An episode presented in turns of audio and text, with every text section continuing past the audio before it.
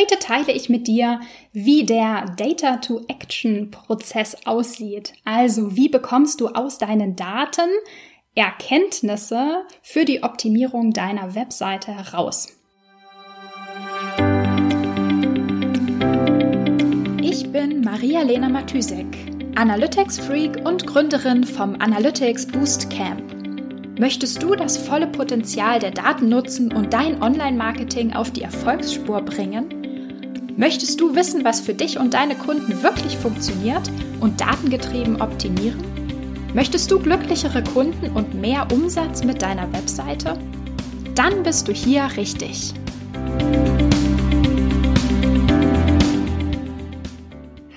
Hallo und herzlich willkommen in der Analytics Sprechstunde. Ein neuer Montag, eine neue Woche, eine neue Episode. es gibt eigentlich jeden Tag eine Episode. Ich hoffe, du hattest ein schönes Wochenende ich habe äh, ja, ich habe mein Wochenende dazu genutzt, meinen Laptop platt zu machen und nochmal komplett neu zu bespielen. Irgendwie gab es irgendwelche Treiber-Konflikte. Ähm, ja, was man halt so macht am Wochenende. Und tatsächlich, ähm, bevor ich, bevor ich mit dem eigentlichen Thema der Episode starte, habe ich noch einen kleinen ähm, wie sagt man, einen kleinen Real-Life-Use-Case, den ich gerne mit dir schnell teilen möchte. Und zwar haben mir am Wochenende tatsächlich meine eigenen Analytics-Daten, wie man so schön sagt, den Arsch gerettet. Nein, so schlimm war es wirklich nicht. Aber da war ich wirklich mal extrem froh, ein sauberes Reporting zu haben, das mir dabei hilft, meine Website und den Traffic zu monitoren. Und zwar habe ich gesehen, dass in meinem Landingpage Report eine URL aufgetaucht ist, die da eigentlich gar nicht hingehört oder die eigentlich überhaupt nicht hätte da auftauchen sollen. Und zwar ähm, habe ich plötzlich, okay, vielleicht nochmal von ganz vorne, und zwar ähm, rühre ich ja ganz groß gerade die, die Werbetrommel für äh, mein Webinar am Donnerstag. Und eigentlich hätte ich erwartet, dass sozusagen immer die Landingpage von dem Webinar in meinem Landingpage-Report auftaucht, logischerweise, weil da momentan ähm, ein paar, einige Nutzer draufgehen, um sich halt über das Webinar zu informieren und da anzumelden. Und plötzlich äh, ist die Landingpage von einem Webinar in meinem Reporting aufgetaucht, die, ähm, also das Webinar habe ich im letzten März gegeben. Also das ist schon ewig her. Das Webinar ist alt, die Daten stimmen überhaupt nicht mehr. Und ich habe mich gefragt, wie um alles in der Welt sind die Menschen auf diese Seite gekommen, weil die natürlich überhaupt nirgendwo mehr auf meiner Webseite verlinkt ist oder so. Also bin ich in mein ähm, Analytics gegangen und habe mal geschaut, wo kommen denn die Nutzer her, über welchen Kanal, die diese Landingpage sehen. Und dann habe ich herausgefunden, dass das ausschließlich Nutzer waren, die ähm, ja, die einen Link ähm, auf Facebook geklickt hatten. Und ähm, ganz offensichtlich ist das passiert. Und zwar habe ich ähm, auf, ähm, auf Facebook nur den Kurzlink zum Webinar geteilt. Also nur analyticsfreak.com slash Webinar. Und dann eine Redirection auf meine Landingpage eingerichtet. Und irgendwie hat es Facebook geschafft, von dieser Kurz-URL auf meine alte Webinar-Landingpage die, ähm, die Leute weiter zu verweisen. Es ist mir wirklich komplett unklar, wie Facebook das hinbekommen hat. Ich habe keine Ahnung, vielleicht, es waren vor allem nicht alle Nutzer, nur, äh, nur ungefähr 30 Prozent oder halt ein Drittel ungefähr der Nutzer. Was natürlich total viel ist, mal anbetracht der Tatsache, dass die Leute auf eine völlig falsche Landingpage Page gekommen sind, die total irrelevant war. Ähm, genau, also falls, falls du weißt, wie das sein kann, dass Facebook ähm, Nutzer auf total alte Landingpages verlinkt, dann äh, lass es mich gern wissen. Auf jeden Fall konnte ich das Problem beheben, indem ich natürlich einfach meine ähm, die alte Landingpage gekillt habe, beziehungsweise da auch Redirections auf die neue eingerichtet habe. Also es gibt eine Lösung zu dem Problem. Und ohne mein Analytics und ohne da ein sorgfältiges Monitoring zu haben, wäre mir das auch gar nicht aufgefallen, dass es ähm, irgendwelche absurden Facebook-Link-Probleme geben könnte. Und da war ich sehr dankbar ähm, für mein eigenes Analytics-Setup an der Stelle. Ja, okay, also jetzt aber zum eigentlichen Thema für diese Episode.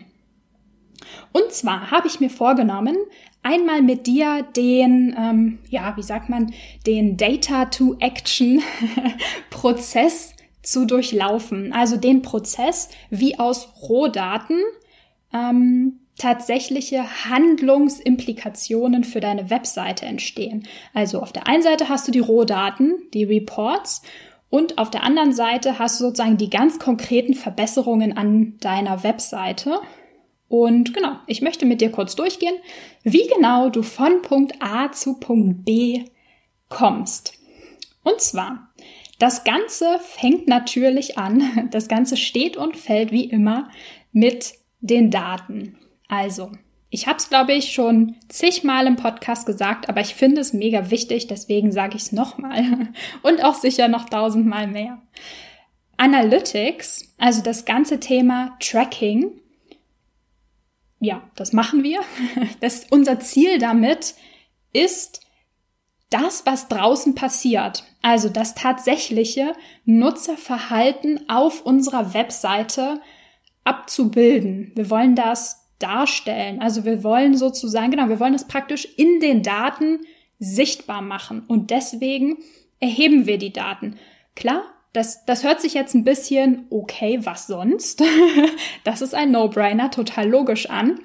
Aber sich das nochmal vor Augen zu führen, dass wir mit den Daten das sichtbar machen ähm, und das aufzeichnen sozusagen, was da draußen tatsächlich passiert. Bei einem Offline-Event würden wir uns einfach an den Eingang stellen und gucken, okay, wer läuft denn hier raus? Wie alt war denn die Person? Hat die sich einen Flyer mitgenommen oder nicht? Hat die sich ähm, mit unserem äh, mit dem Salesmenschen am Stand unterhalten oder nicht? Also wir könnten das sehen. In der Webseite sehen wir das nicht, logischerweise, und deswegen tracken wir das. Wir bilden unser Nutzerverhalten in den Daten ab auf Datenqualität und Tracking-Konzept und so. Das lassen wir jetzt alles erstmal weg. Wir gehen davon aus, wir haben gute, aussagekräftige Daten zur Verfügung. Dann gehen wir in den zweiten Schritt von dem Ganzen. Und zwar ist das die Datenanalyse.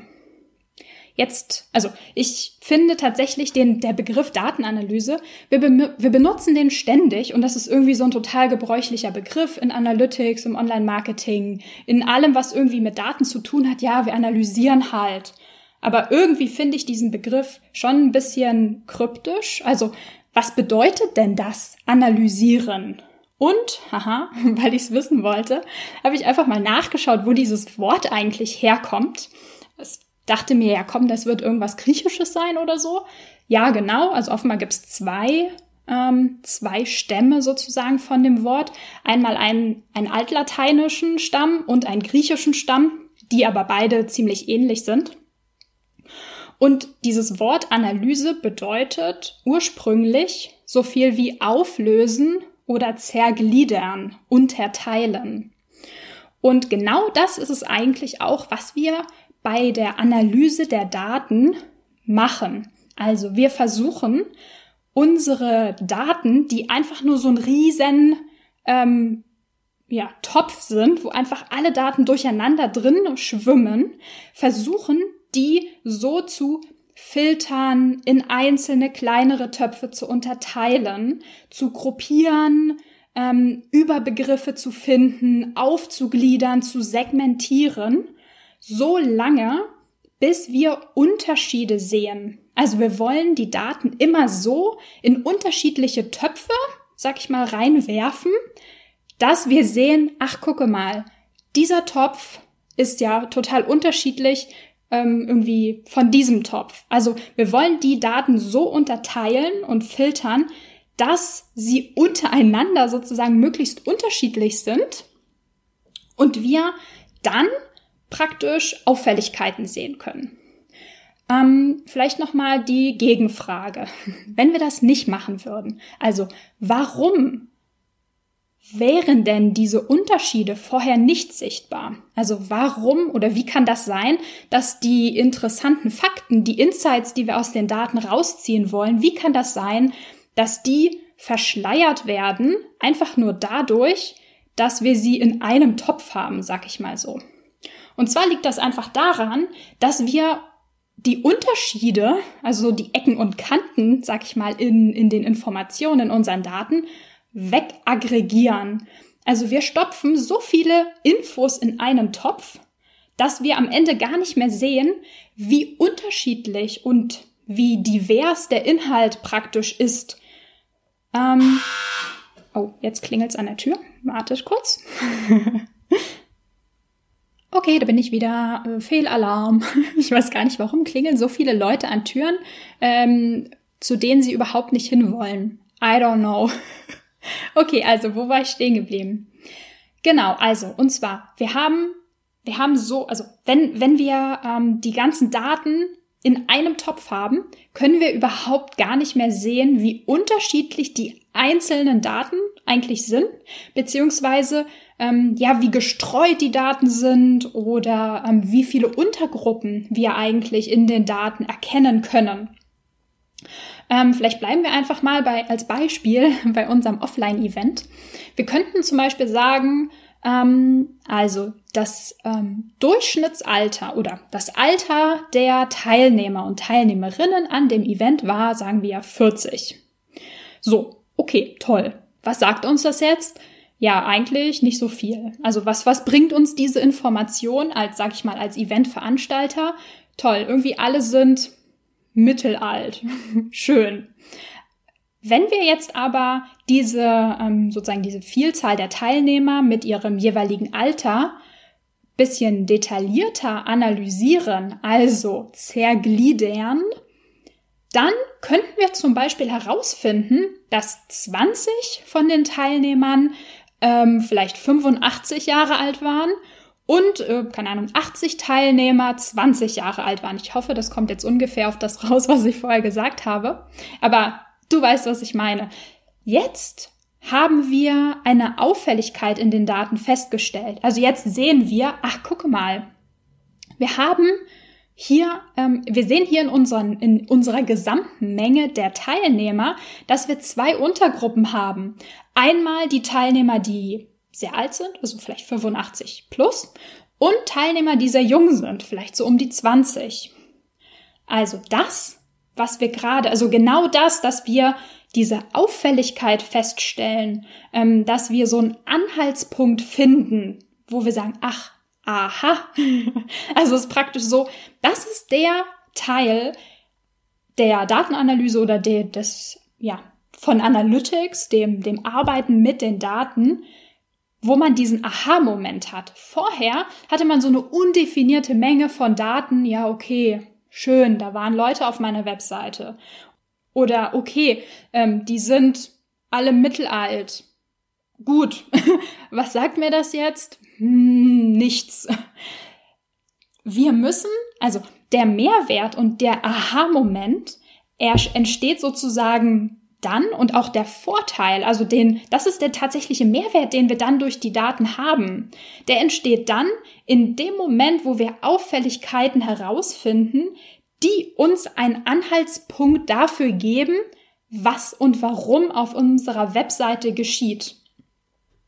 Und wenn wir diesen Anhaltspunkt gefunden haben, zum Beispiel in unserem Fall, ach, hier gibt es zwei Gruppen, die einen sind sehr alt, die anderen sind sehr jung, dann kommt der nächste Schritt, ähm, in dem, in dem äh, Data-to-Action-Prozess. Und zwar ist das der Punkt, wo wir Vermutungen aufstellen, Ideen, Hypothesen bilden. Warum ist denn das so? Also, was fällt uns ein, was diese Auffälligkeit in den Daten erklären könnte? Und hier ist es wieder super wichtig, ähm, Domain Knowledge zu haben, wie man so schön sagt.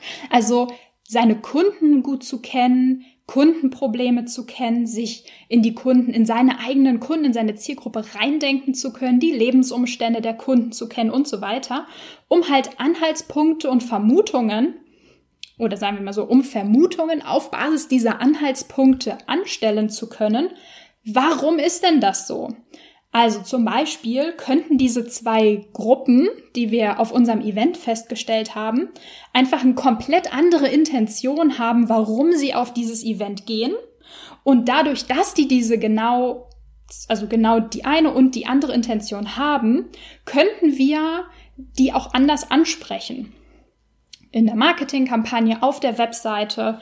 Ähm, also einfach, dass wir uns dessen bewusst sind, dass wir genau diese zwei Kundengruppen haben können wir anwenden äh, für für die Optimierung, für die einfach für die Verbesserung von dem ja von dem von der Nutzer Experience. Genau. Und jetzt bin ich eigentlich schon beim beim letzten Schritt, habe ich eigentlich schon ein bisschen vorhergenommen. Also wir haben einmal wir bilden eine Vermutung, warum ist denn das so?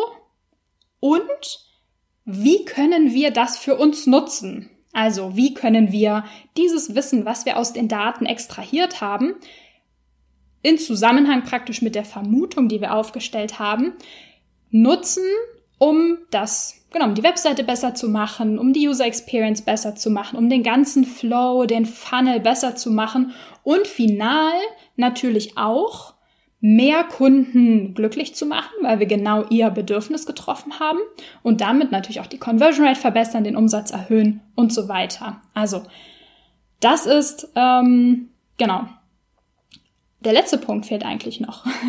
Und zwar müssen wir das Ganze natürlich auch noch umsetzen. Also, wenn wir eine Hypothese, eine Vermutung haben und die Idee, wie wir das für uns nutzen können auf der Webseite, muss das natürlich auch noch umgesetzt werden. Also die Webseite ähm, angepasst werden, verändert werden. Optimalerweise natürlich mit einem AB-Test, also mit dem tatsächlich auch datengetriebenen Testen, ob diese Vermutung stimmt. Aber das ist natürlich nicht immer notwendig oder auch nicht immer möglich. Deswegen, genau, der letzte Schritt ist die Umsetzung dieser Erkenntnis aus den Daten, also tatsächlich Data to Action. Fast hätte ich die Action vergessen am Ende. genau, also so sieht der Prozess aus und so entsteht Mehrwert fürs Business, also ganz konkrete Verbesserungen ähm, des Umsatzes, der Conversion Rate, der User Experience aus den Daten oder durch die Daten. Damit das möglich ist, also natürlich damit dieser Prozess durchlaufen werden kann, entweder von dir persönlich oder von, von euch als gesamtem Team, braucht ihr natürlich einige Zutaten, ähm, wenn dich interessiert, was diese Zutaten sind, dazu habe ich nämlich letzte Woche schon eine Episode aufgenommen, dann kannst du dir nochmal die Episode vom letzten Montag anhören.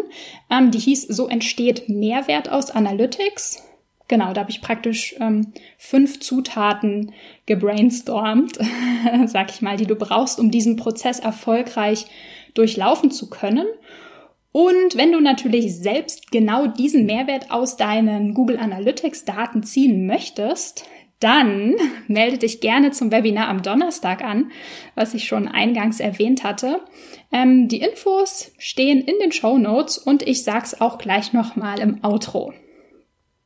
Super, dann würde ich sagen, hören wir uns morgen wieder. Bis dann, ciao.